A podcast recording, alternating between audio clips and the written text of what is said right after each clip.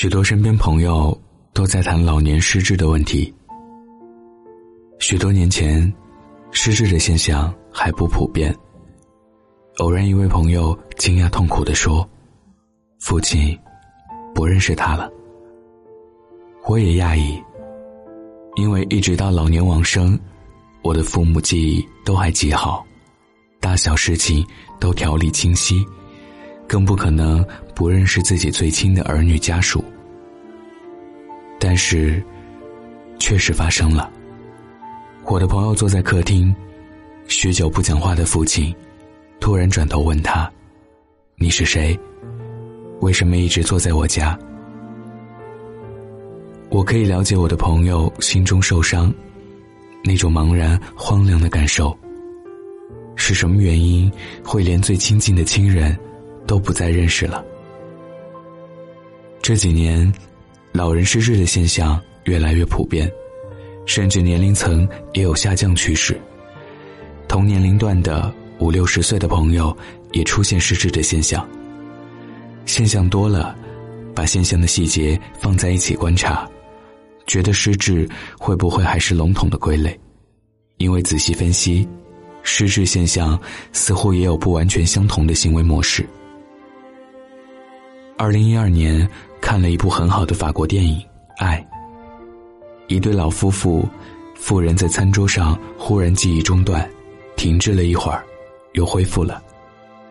接下来接受治疗，身体开始局部瘫痪，行动困难。妇人是音乐家，意识清楚时，敏感的心灵无法接受医院的治疗方式，要求爱她的丈夫不再送她去医院。丈夫答应了，但是接下来的情况越来越恶化，洗澡、吃东西，一切行动都越来越困难。一个年老的丈夫，独立照顾一个衰老病变的妻子的身体，妻子的状况。就是逐渐失去语言能力，失去记忆，失去控制自己身体的一切意识。一部真实而安静的电影，导演、演员都如此平实，呈现一个生命在最后阶段无奈又庄严的悲剧。许多悠长缓慢的镜头，静静扫过一对夫妻生活了数十年的家。入口玄关，悬挂外套的衣架。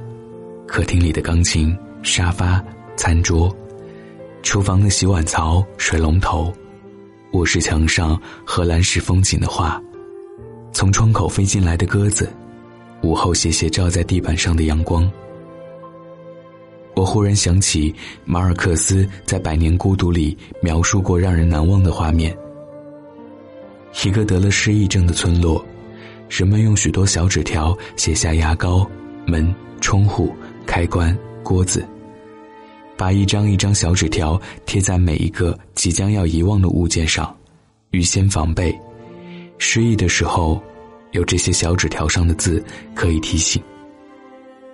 有一天，和世界告别，就是这样从身边熟悉的物件一一遗忘开始吗？马尔克斯经历过亲人失智的伤痛吧。才会用文学的魔幻写下这样荒谬而又悲悯的故事。然而，看《爱》这部电影时，我出神了。我想，也可以在自己最亲爱、熟悉的人的额头上贴一个小纸条，写着丈夫、妻子、父亲、母亲吗？也可以写下最不应该遗忘的爱人或孩子的名字，贴在那些。曾经亲吻的额头上吗？一个朋友常常丢下繁忙的工作，匆忙赶夜车回南部乡下探望年老的母亲。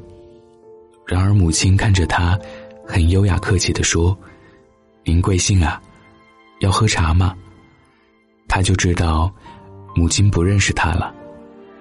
他忘记了女儿，却没有忘记优雅与礼貌。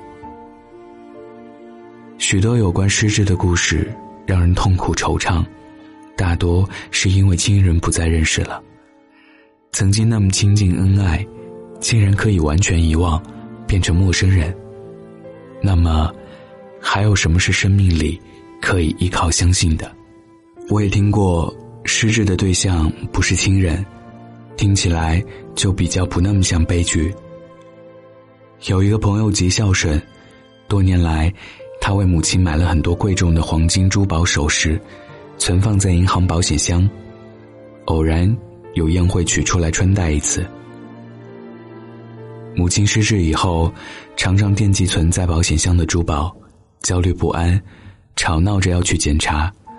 孝顺的女儿就陪伴母亲到银行，取出珠宝，一一算数过一次。没有遗失，重新放回保险箱锁好。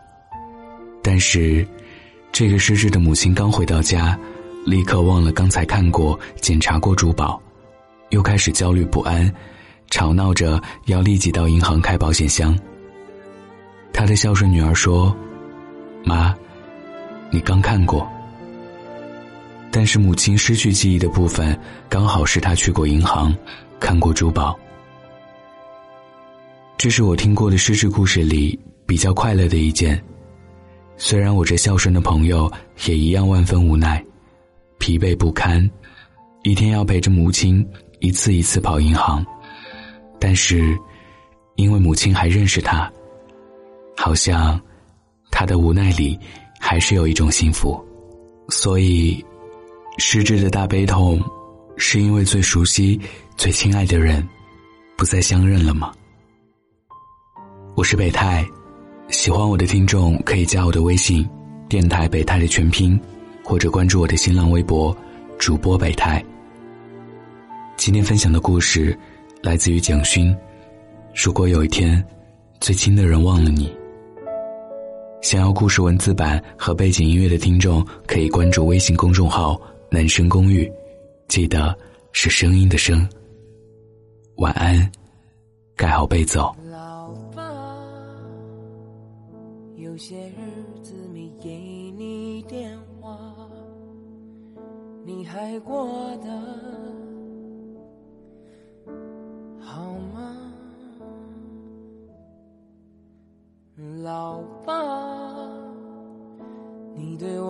说过的那些话，我也越来越懂了。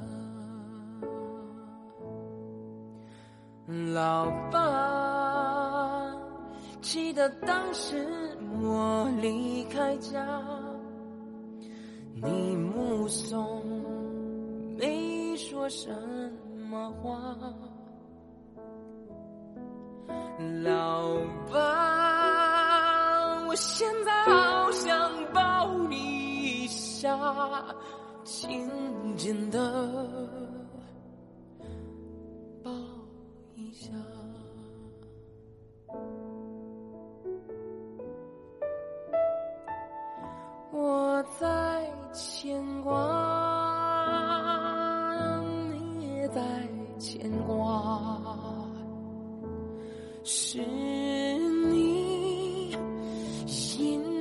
我走天涯，你慢慢老。我渐渐长大，是你让我别想家，你在牵挂，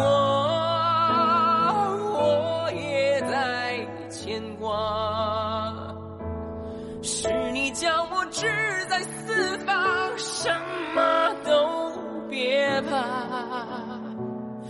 我不在家，你好好保重吧。你的希望，我用爱回答。你的希望。